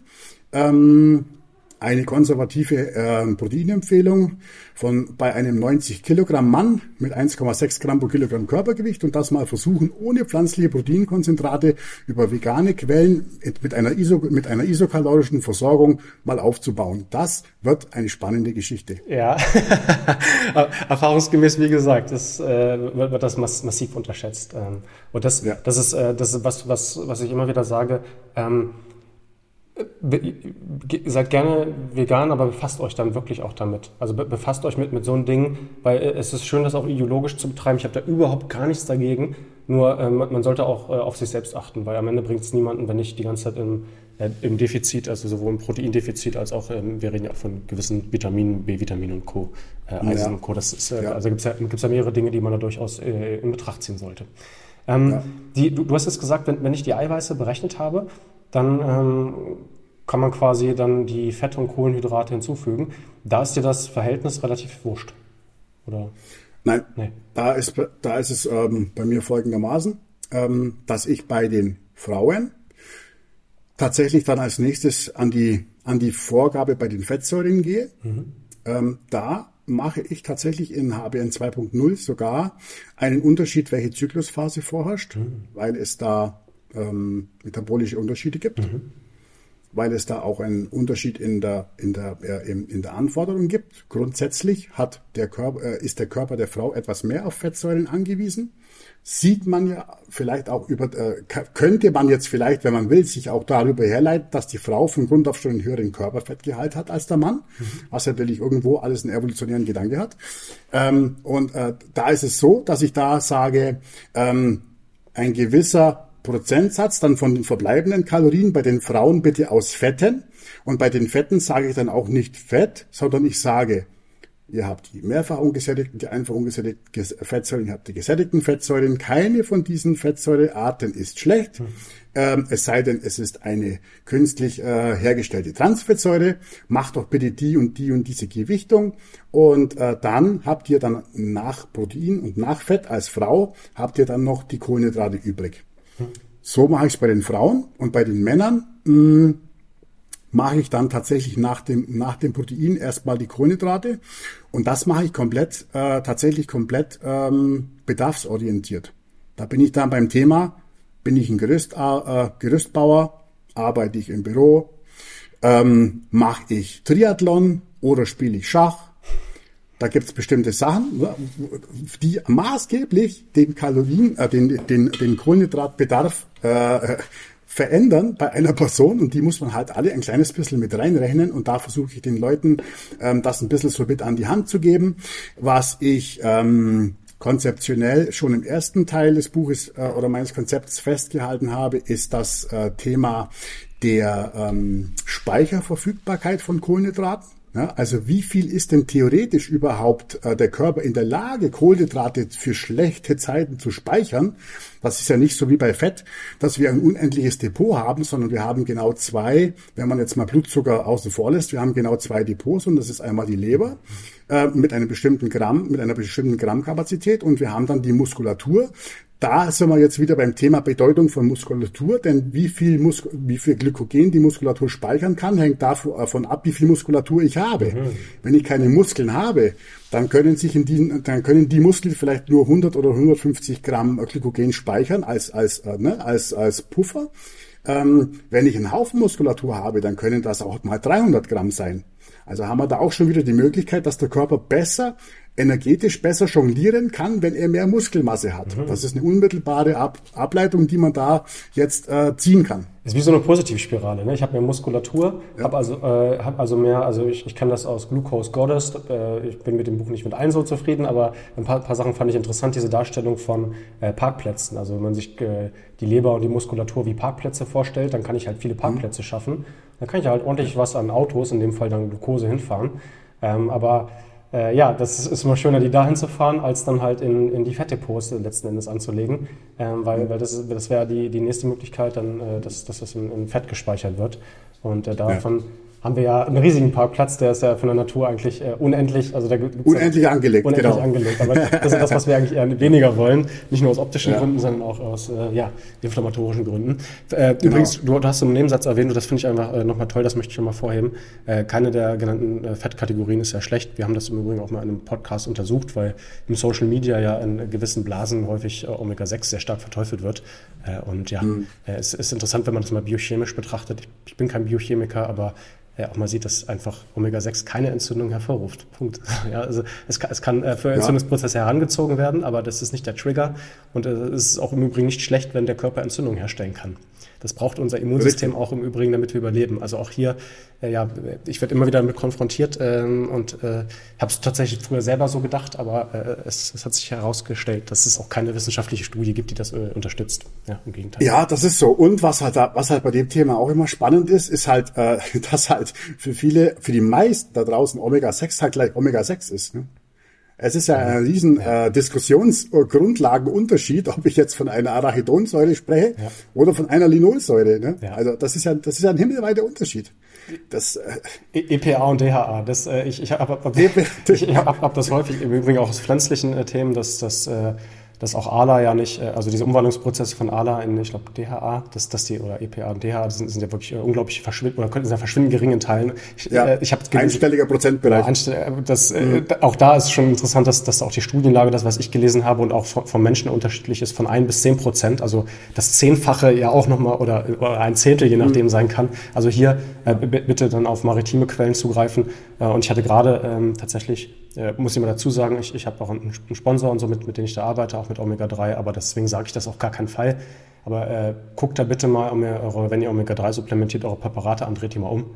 Und äh, macht mal einen Dreisatz, guckt euch mal EPA und DHA an, äh, weil ich hatte gerade ein Supplement, was 32 mal teurer gewesen wäre, wenn wir jetzt nur uns das EPA und DHA angucken, was die Person eigentlich wollte. 32 mal mhm. äh, bemessen mhm. auf diesen EPA und DHA-Anteil. Also das mhm. ist schon äh, ist schon, schon echt enorm, was da teilweise auch in dem Markt da, da drin ist. Ja, auf jeden Fall. Ähm, okay, also haben, haben glaube ich, erstmal so, so einen guten ersten, äh, ersten Eindruck bekommen äh, von, von deiner Arbeit, auch wie du die Aufteilung machst. Was äh, ich weiß immer auch alle und, und auch dich, und wir sind ja auch äh, so ein bisschen, bisschen Gesundheitsnerds, äh, auch ähm, brennt interessiert ist auch immer die Supplementierung. Ähm, du hast es ja gerade selber schon dargestellt. Es ist ja, man, man kann immer sagen, es sind Ergänzungsmittel, aber Nahrungsergänzungsmittel, gerade in diesem Bereich, wo wir einfach sehen, es ist für die Allgemeinheit in Teilen unglaublich schwierig, das über die Nahrung zu decken. Thema Proteinversorgung, Aminosäuren und Co. Ähm, macht es ja durchaus Sinn, da, da wahrscheinlich zu supplementieren. Ähm, ich, ich, ich würde dir einfach mal vielleicht als, als kleine Aufgabe stellen, was wären denn so die, die drei Supplements, die du äh, empfehlen würdest, wenn jetzt jemand sagt, ich will ähm, Muskelaufbau machen, ich weiß, du würdest wahrscheinlich sagen, ich müsste das nochmal untersuchen und nochmal reingehen, aber jetzt in eine pauschale Thematik und vielleicht würde ich dir dann nochmal zu zwei, drei Supplements, die ich auch nochmal so recherchiert habe, auch mal eine Frage stellen. Ähm, sitzt ein bisschen auf einem heißen Stuhl, aber ich glaube, der hm. heißer Stuhl, aber ich glaube, du bleibst cool. okay, okay. Scha schauen wir mal.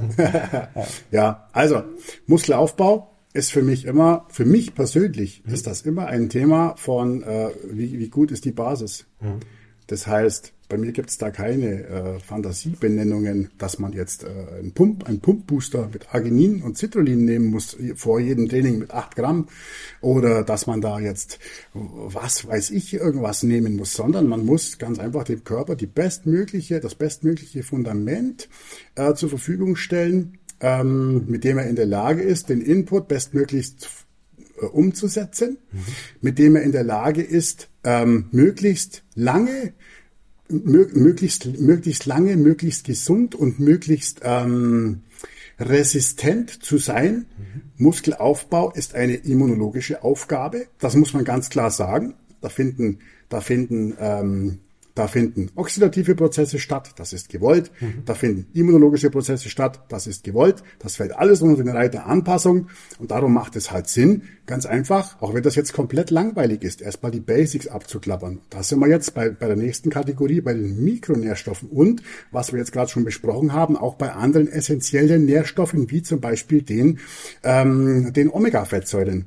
Also da muss ganz einfach die Versorgung passen und ähm, ich habe in den Jahren, Jahrzehnten, in denen ich jetzt schon Ernährungsprotokolle von unterschiedlichsten Menschen auswerte, ähm, hatte ich bei den Mikronährstoffen noch nie eine einzige Person, die das vorher versorgt hinbekommen hätte, über das, so wie sie sich das eingebildet hat.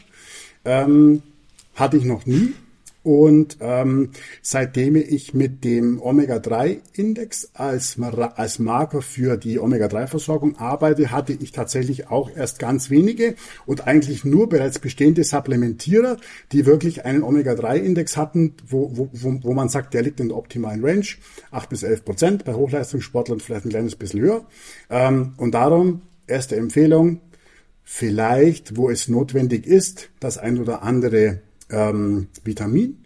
Vielleicht ist es ein Elektrolyt, das man, das man ausgleichen muss, weil die Ernährung das nicht hergibt. Ähm, ziemlich wahrscheinlich, wenn man jetzt kein äh, großer Fettfischesser ist, dass man ein Omega-3-Produkt braucht. Ziemlich wahrscheinlich, dass man in der, in Deutschland in einem, an einem 18. Januar ähm, eine Vitamin D-Supplementierung braucht, wo man schon äh, jetzt äh, drei, dreieinhalb Monate im Dunkeln sitzt und äh, quasi im, im, im, im Sonnenarmen sitzt, wenn man jetzt nicht jeden zweiten Tag ins Solarium geht, was ja heutzutage auch schlecht ist.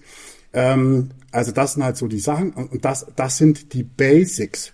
Und wenn man dann jetzt davon ausgehend spezifisch in Kraftaufbau, Muskelaufbau gehen möchte, dann gibt es eigentlich nur ein Supplement, ähm, das kennt jeder, aber das ist nun mal einfach, bitte? Trommelwirbel. Trommelwirbel. Und das ist nun mal das, was ähm, äh, schulmedizinisch am besten untersucht ist und das, was halt ganz einfach am besten funktioniert, in, primär für Kraftleistungen, aber auch ähm, hinten angestellt dann irgendwie irgendwann für Muskelaufbau. Und das ist Kreatin in seiner Form als Kreatin-Monohydrat. Mhm. Nicht in einer Fantasieformel als Krealkalin, als äh, gepuffertes sonst was Kreatin, sondern als Kreatin-Monohydrat für Responder. Nicht-Responder ist wieder ein anderes Thema, aber das ist das, was, wo, wo man, wo man, ich sage jetzt mal, am verlässlichsten sagen kann, da ist dein Geld im Supplementbereich, wenn du Muskel, wenn du Kraftaufbau, Muskelaufbau forcieren möchtest, da ist dein Geld am besten noch angelegt. Mhm. Das, also, äh, hätte ich sogar erwartet, finde ich interessant. Äh, jetzt, äh, bei, bei Nicht-Respondern, hast du da eine andere Empfehlung? Oder wolltest du einfach sagen, okay, dann kannst du es auch lassen? Ähm, nee, da kann man das schon versuchen, äh, dass man halt nochmal einen extra Transporter rangibt, ähm, dass man da vielleicht ähm, ein Alpha-Ketogluterat nochmal mit ranhängt, also ein GRE-AKG. Habe ich in der, in der Praxis ganz gute Erfahrungen damit gemacht. Das kann man, das kann man ausprobieren prinzipiell ist es, ist es halt, diese, diese Responder-Non-Responder-Thematik gibt es. Man kann erstmal versuchen, mit dem, mit dem Monohydrat äh, zu, äh, zu spielen und kann versuchen, das über, über, über beige, beigefügtes Natrium ein bisschen zu pimpen. Mhm. Dann gibt's ja die, äh, die äh, Insulin-Transporter-Theorie, die ja auch zumindest irgendwo eine Bewe äh, irgendwo ähm, noch eine Bewandtnis hat. Und wenn das aber nicht funktioniert, dann, wie gesagt, äh, kann man das mit einem schon bestehenden trans angehefteten Transporter äh, ausprobieren. Das wäre das CRE-AKG. Äh, ähm, und wenn das aber dann am Ende dann auch dann überhaupt nichts bringt oder dann immer noch zu, nur noch zu Verdauungsbeschwerden führt und sonst zu gar nichts, ähm, dann muss man es lassen. Aber das ist ja, das kommt vor. Das, das kommt auf jeden Fall vor, definitiv. Also kann man, kann man nicht abstreiten. Aber ähm, das sind, ich weiß nicht, ob es überhaupt zwei von zehn sind, man sagt das immer, aber kann ich mir nicht vorstellen. Aber das sind, das sind welche. Ähm, aber ähm, Kosten Nutzen, was man dafür einsetzen muss, um das mal wirklich relevant für sich auszuprobieren, auch wenn es dann nicht funktioniert, ist das noch definitiv die beste Investition. Finde ich, finde ich super. Äh, auch, dass du sagst Monohydrat, weil da sind ja auch die, äh, also es gibt ja brutal viele Studien zu, ähm, und wir haben da übrigens auch einen eigenen Podcast mal zu gemacht, Katharina und ich, äh, ihr Zuhörer dürft euch das gerne mal anhören, da haben wir das mal eine Stunde besprochen. Wofür Kreatin noch gut ist, ist ja nicht nur Muskulatur oder vielleicht auch nicht nur die Muskulatur, mhm. die man denkt, Atemmuskulatur, Herzmuskulatur und Co., ja, also auch die äh, ja. ganze autonom äh, funktionierende Muskulatur. Lässt grüßen. Äh, von daher ganz gut. Ich würde aber trotzdem noch mal so ein, zwei, zwei Sachen mit in den Raum werfen. Vielleicht hast du da äh, Erfahrung mit. Ähm, Koffein? Also Koffein hat natürlich jetzt keinen, äh, jetzt hat jetzt keine, ähm, keinen direkten Link zum Muskelaufbau. Mhm. Das macht mit der, das macht jetzt nichts Positives mit der Proteinsynthese und so weiter und so fort. Was aber Koffein hat, es ist ein, ein nachgewiesener Performance-Steigerer. Mhm. Und wenn ich Performance steigere, und wenn ich es mit Koffein nicht übertreibe im Sinne einer Überstimulierung des sympathischen Nervensystems, Thema Pre-Workout-Booster, Thema ne, ähm, mit 500 Milligramm bei 60 Kilogramm Körpergewicht ins Training marschieren und dann meinen, äh, ich, äh, ich, ich kann danach super, super regenerieren. Wenn ich das in einem, einem äh, vernünftigen Maß mache, dann kann ein Performance-Steigerer, der mir noch die ein oder andere mehr, mehr Wiederholung rauskitzelt, meinen Workload erhöht, ähm, kann mir am Ende des Tages vielleicht zusätzliche Gains bringen. Mhm. Ja, also ich bin jetzt grundsätzlich äh, mit Koffein, mh, hm, bin ich jetzt äh, vorsichtig, auch tageszeitbedingt und so weiter und so fort. Da gibt's ein paar, da gibt's ein paar Einschränkungen.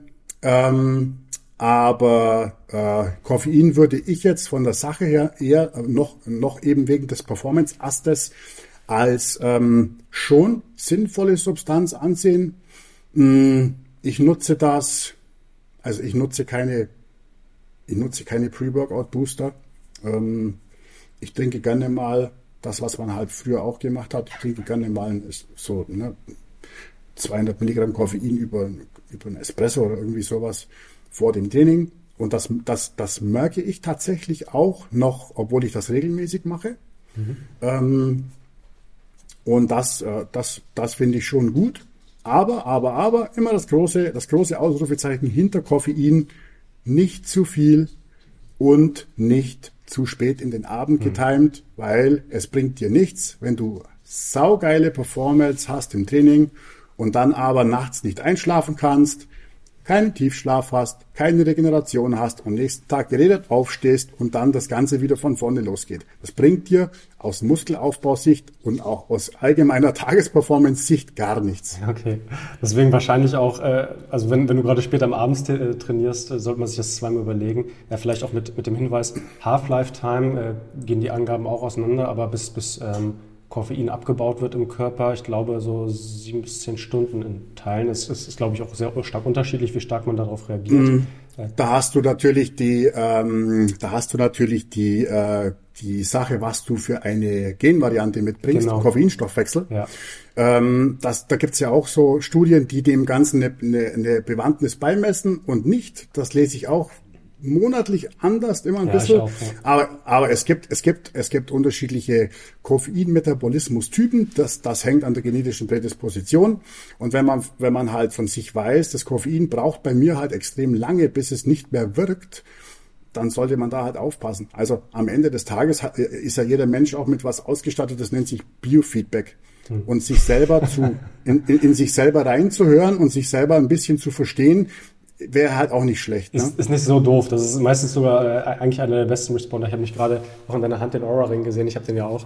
Äh, das ist auch, auch nett, was man alles messen kann, aber äh, kein, keine Gerätschaft der Welt, äh, außer du korrigierst mich, ist so komplex wie äh, und, und so aufschlussreich wie der Körper, wenn man da vielleicht auch mal drauf hört. Ne? Und äh, äh sich, ja.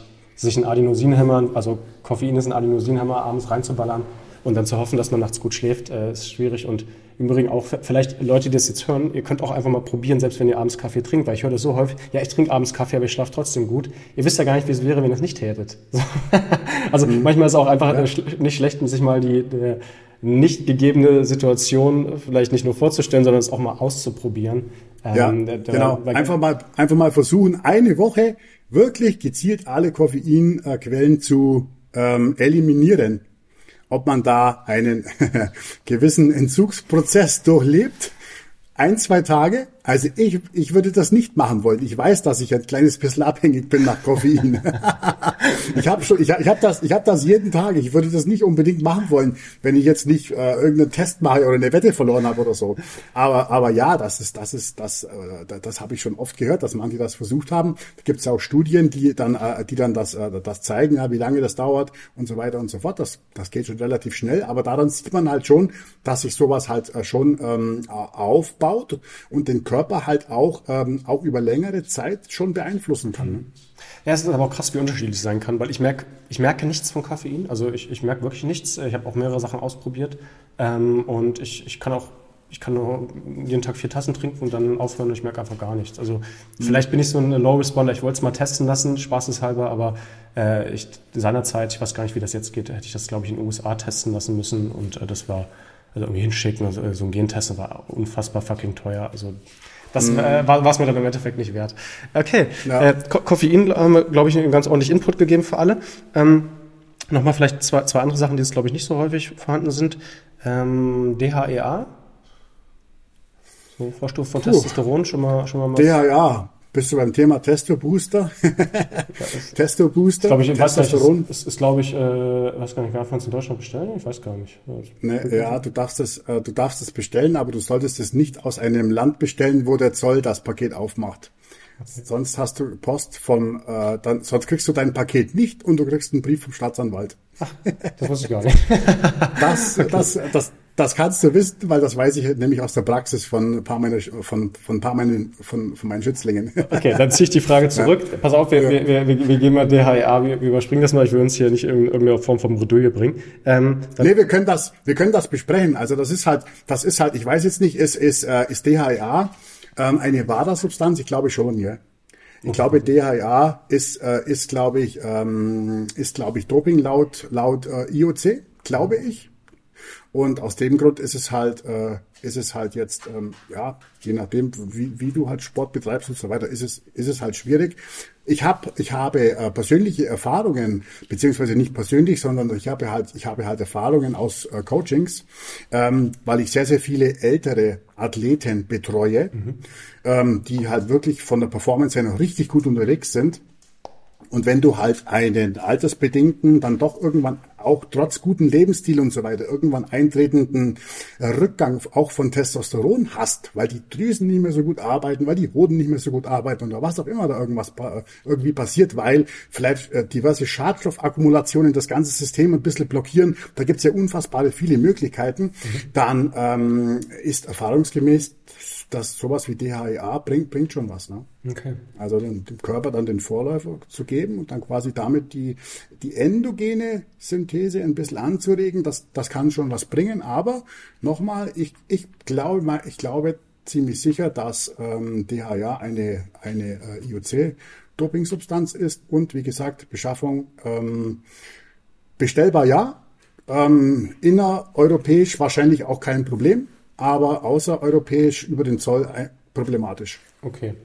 Ich habe es nämlich immer gesehen, man kann das einfach bei iHerb, ich weiß, ihr seid das ein bisschen, ein bisschen Ja, kann, kann du kannst das bestellen. Mal bestellen für, ja. für ein Apfel und ein Ei und ich äh, habe mhm. hab mir so ein paar Sachen durchgelesen, die waren einfach ähm, interessant, auch auf äh, wissenschaftlicher Basis und vor allen Dingen auch, äh, auch auf ja, logischer Basis, dass im Alter halt der Testosteronspiegel äh, abnimmt und ähm, ja, man den mhm. darüber so ein bisschen quasi ja. Vorfeld pushen Für solche, kann. Für solche Indikationen äh, ist, das, ist das auf jeden Fall eine spannende Substanz. Äh, also nur weil das auf dem, auf dem Doping-Index äh, ist und so weiter, heißt das ja nicht, dass das nicht äh, trotzdem interessant sein kann. Ne? Mhm. Also du führst damit ja exogen kein Hormon zu, du führst einen Hormonvorläufer zu. Vitamin D ist auch ein Prohormon, wenn man so will. äh, Melatonin ist ein erlaubtes Hormon, das du, das du, das du exogen zuführst. Ja, also da wird ja, oftmals mit zwei, mit, da wird oftmals mit zwei, zwei mit zweierlei verschiedenen Maß gemessen. Ne? Also da, also das, da, da, habe ich, da bin ich neulich vom Glauben abgefallen, als ich bei DM gesehen habe, dass das neben den Tic-Tacs liegt vorne und beim Kaugummi. Ja, ja, das, ja, ja, das, ist, ist, das ist ein. Sorry, das, das ist, ist also ne, das ist eine Hormontherapie und äh, ihr, ihr, könnt die genauso gut kaufen wie Kaugummi. So, was mache ich jetzt auch? Mache ich eine Hormontherapie. Also vielleicht auch da ja. nochmal. Ich habe auch nichts gegen Melatonin, gibt es ja auch interessante Studien, aber ähm, bitte nicht einfach äh, wahllos kaufen, wenn ihr keine Ahnung habt und dann bei DM und dann sich irgendwie abends Melatonin reinziehen, weil das äh, es ist halt eine Hormontherapie, das kann ein bisschen was machen, da sollte man schon wissen, was man tut. Ja. Wir springen ja, zwar ein bisschen mit dem Thema, aber trotzdem ist es, glaube ich, nicht ganz unwichtig, ja. das, das, mitzugeben. Ähm, und vielleicht ein letztes nochmal, ähm, wenn es auch in den Bereich Testosteron geht, da hatte ich in letzter Zeit viel gehört, Ashwagandha. Ähm, hm. Hatte ich mal gar nicht als, äh, als großartig mit Testosteron früher in Verbindung gebracht. Ich kann es immer mit Cortisonkurven. Hm. Äh, Fand es auch interessant für, bei, bei Untersuchungen zum Thema REM Sleep. Ähm, aber hat, hatte über äh, auch ein, ein Arzt, der wissenschaftlich arbeitet, gesehen, äh, ich weiß jetzt nicht, wie valide die Studien davon waren, aber dass zumindest recht vielversprechend war als äh, Testosteronbooster, ne? also im positiven hm. Sinne. Äh, hast hm. du da Erfahrung mit? Ja, Ashwagandha ist ein richtiges Multitalent. Mhm. Ähm, ich habe, ich habe, ich habe ja, äh, ich habe in, äh, bei, bei den HBN Supplements ähm, arbeite ich auch, mich, auch mit Ashwagandha. Mhm. Einmal in, in seiner Rolle als, äh, als schlaffördernde Substanz, wofür es eine ganz gute Datenlage gibt. Einmal in seiner Rolle als Adaptogen mhm. im Sinne von Stressregulation, Stressadaption des Körpers und einmal in seiner Rolle als ähm, Hormonausgleicher, wo ich das ähm, nach dem Training in einer Post-Workout-Formula mit eingebaut habe, tatsächlich. Mhm. Ja? Okay. Also du hast, du hast, du hast, äh, du hast da wirklich äh, sehr, sehr viele interessante äh, Sachen bei Ashwagandha. Wie gesagt, du hast diesen Cortisol senkenden sagen wir mal, Cortisol senkenden Effekt. Wenn du Cortisol senkst und selbst wenn Testosteron gleich bleiben würde, hättest du ja die Cortisol-Testosteron-Ratio schon, schon, schon zugunsten von Testosteron verändert und hättest, hättest da schon einen positiven Effekt. Ne? Mhm. Aber ja, da gibt's auch, gibt's auch ein bisschen was zu Testosteron. Ähm, sehr, sehr spannend, wie gesagt, diese Geschichte ähm, dann auch in Bezug auf Cortisol mit dieser, mit dieser, äh, mit dieser Adaptogenfunktion und ähm, wie gesagt, auch sehr ähm, effektiv und auch ganz gute Datenlage bei, ähm, dem, bei bestimmten Schlafeigenschaften. Hm. Finde ich eine tolle Sache. Ähm, Fehlt es noch ein bisschen an Sicherheitsstudien, an Sicherheitsdaten, ähm, weil das halt teilweise jetzt bei, bei, bei uns selber ja auch schon ähm, bei HBN Supplements ähm, in mehreren Produkten drinne ist und da irgendwann dann auch die Gefahr besteht, dass man es dann morgens, mittags äh, ne, und morgens nach dem Training und abends einnimmt und irgendwann dann in einen schwierigen Bereich reinkommt. Mhm. Also da fehlt es noch ein bisschen an Sicherheitsdaten, wo man dann wirklich sagen kann, bis hierhin und nicht weiter. Aber ähm, insgesamt äh, definitiv eine von den besser untersuchten Substanzen, die man so äh, kaufen kann und hat jetzt nicht unbedingt zu Recht äh, äh, seinen guten Ruf. Ähm, wird ja momentan versucht ein bisschen zu, äh, zu verdrängen durch dieses Shilajit. Hast du vielleicht auch schon gesehen? Nee, noch nicht. Das ist so, das ist so ein, das ist so ein Meer, das ist so ein, so ein Berggesteinsauszug, ähm, wo jetzt momentan ein TikTok rauf und runter geht. Ähm, da, da heißt es dann, nimm nie mehr Ashwagandha, nimm jetzt Shilajit, weil das 500 mal stärker wirkt und so weiter. Da sind wir dann schon wieder im harten äh, Marketingbereich. Bei, Ash, bei Ashwagandha ist das nicht so. Da hast du schon äh, eine ganz solide äh, Datenbasis. Okay. Ähm, da musst du nochmal auch aus Eigeninteresse fragen. Also du hast gesagt, man kann es in verschiedenen Zeitpunkten nehmen, um auch verschiedene Wirkung, Wirkmechanismen zu erzielen. Ich nehme es tatsächlich äh, bei, bei, mir, ich nehme es tatsächlich abends, weil ich äh, tatsächlich auch ein Gefühl, äh, das Gefühl habe, besser zu schlafen. So der Aura Ring hat mir das manchmal bestätigt, manchmal nicht. Ähm, oder meine REM-Sleep-Phasen, dass die länger sind. Ähm, du würdest es auch tatsächlich so äh, in Teilen zumindest auch nach dem Workout mit, mit empfehlen? Mhm. Also ja, genau. Da hast du halt, ähm, du versuchst ja nach dem Training, versuchst du ja mh, mm, so gut es geht, möglichst schnell wieder ein anaboles Milieu herzustellen. Mhm. Das versuchst du einmal energetisch, ähm, indem du versuchst, die Glykogenresynthese möglichst schnell voranzutreiben das ist nicht relevant, wenn du nur dreimal die Woche eine Stunde pumpen gehst, aber das ist relevant für Hochleistungssportler, die vielleicht sogar zwei Workouts am Tag machen. Mhm. Da ist das relevant. Da versuchst du das zu machen. Das machst du mit Kohlenhydraten. Dann versuchst du die Proteinbiosynthese ähm, von einer, von einer, von einem Abbau, den du ja durch Training induziert hast, wieder in einen Aufbau zu bringen. Das machst du mit den Aminosäuren. Dann versuchst du auch diese, diese äh, Entzündungsreaktion, die vielleicht ein bisschen stattfindet, durch zum Beispiel sowas wie Kokumin, das jetzt nicht ähm, die Adaptionsvorgänge ähm, von der entzündlichen und von der antioxidativen Seite her abfedert, mhm. wie Vitamin C und E das macht, sondern das auf einem eigenständigen Wirkmechanismus macht, mhm. versuchst du auszugleichen. Und diese Cortisol-Testosteron-Geschichte versuchst du mit, ähm, mit dem, mit dem, mit dem Ashwagandha ein bisschen auszugleichen. Und da, das ist, das ist nichts, was ich mir aus der Nase ziehe. Ähm, Du kannst, äh, du kannst bei Google reingehen, gibst dir, äh, gibst dir ein Ashwagandha, äh, Performance, Study und vielleicht sogar Meta-Study und dann siehst du da, dass du da, äh, da was, was lesen kannst dazu. Hast du zu dem, was du gerade hast, so, eine, so eine, äh, auch ein Produkt tatsächlich? Ja, genau. Also wir haben, wir haben, äh, wir haben so eine eigene Post-Workout-Formula. Mhm. Wie gesagt, das sind, da ist halt, ähm, das ist halt ein bestimmter Proteinkomplex, ein bestimmter Kohlenhydratkomplex. Da ist natürlich logischerweise dann auch, was ich vorhin gesagt habe, Kreatin mit drinne. Mhm. Und dann hast du halt ähm, noch ein bisschen was für die Blutzuckerregulation und dann ganz einfach für die Entzündungsgeschichte ein bisschen Kurkumin mit drinne und äh, eben das Ashwagandha mit drinne. Okay. Und das ist, das ist eine, das ist eine, äh, eine Kombi, die funktioniert wirklich richtig gut. Okay, das ist auch eine smart interessant klingende Kombi, ähm, weil, weil, auch hier wieder, auch, auch das haben wir gerade vor kurzem in unserem Podcast besprochen, Thema Antioxidantien sind ja gerade im Supplement-Markt ja auch in, äh, in aller Munde und bitte äh, achtet da auch mal drauf. Erstens, stimmt das wirklich? Ähm, Resveratrol und so lassen grüßen. Ich glaube, äh, mir ist nur bekannt, dass es irgendwie mal in Hefen bewiesen wurde, äh, aber irgendwie David Zinkler mhm. das ja nicht äh, nicht umsonst auch äh, das Produkt verkauft und dann irgendwie im Nachgang nicht mehr hat irgendwie äh, rekonstruieren mm, können. Ja, ja. Das gibt's ja mit, mit, mit ja. mehreren äh, Supplements leider.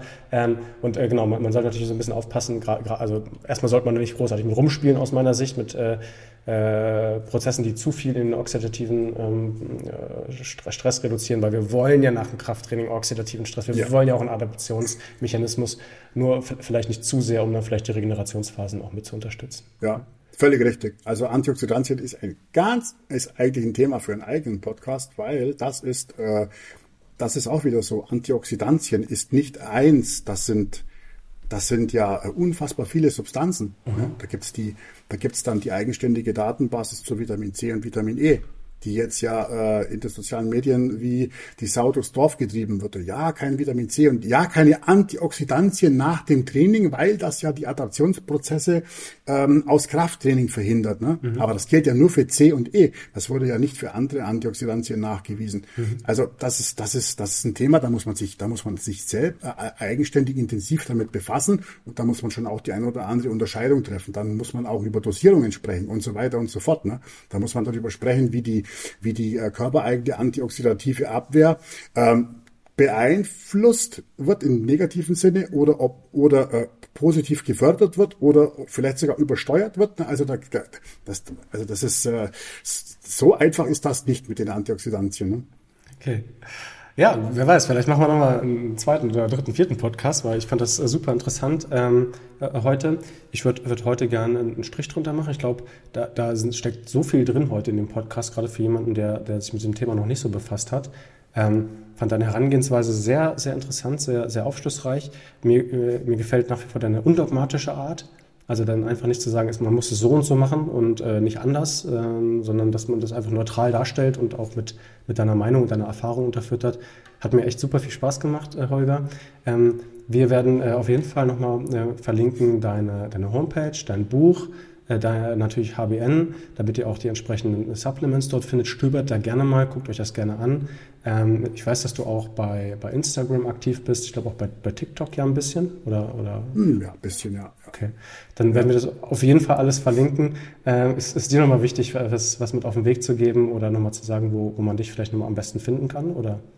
Ja, also am besten, äh, am besten tatsächlich jetzt richtig finden, würde ich jetzt mal sagen, Instagram, da ist am meisten Aktivität. Das ist ein bisschen so mein Haupt, äh, nach außen so ein bisschen mein Hauptding, ne, so. Ansonsten habe ich, äh, gibt's eine, äh, eine eigenständige Coaching- und Blogseite bei body-coaches.de. Dann gibt's die hbn-supplements.de, das ist unser, unser Supplement-Label. Und äh, ja, ansonsten die, äh, die üblichen, die üblichen äh, Netzwerke und so weiter findet man mich auch. Aber wie gesagt, direkter Draht am ersten Instagram oder einfach über eine der Homepages dann einfach über die Kontaktfunktion. Okay. Guck gerne mal bei Holger vorbei, das lohnt sich auf jeden Fall. Auch der Blog ist sehr interessant, da habe ich schon einiges gelesen. Äh, vielen lieben Dank. Äh, danke Holger für den Podcast und ja, bis auf bald wieder. War super, war sehr, sehr spannend. Ich fand einige ähm, Überschneidungen cool insbesondere zum Biorhythmus. Das gibt's nur, da gibt's nur ganz wenige. Und äh, ja, das war eine coole Sache. Vielen Dank. Danke mein Lieber. Ciao.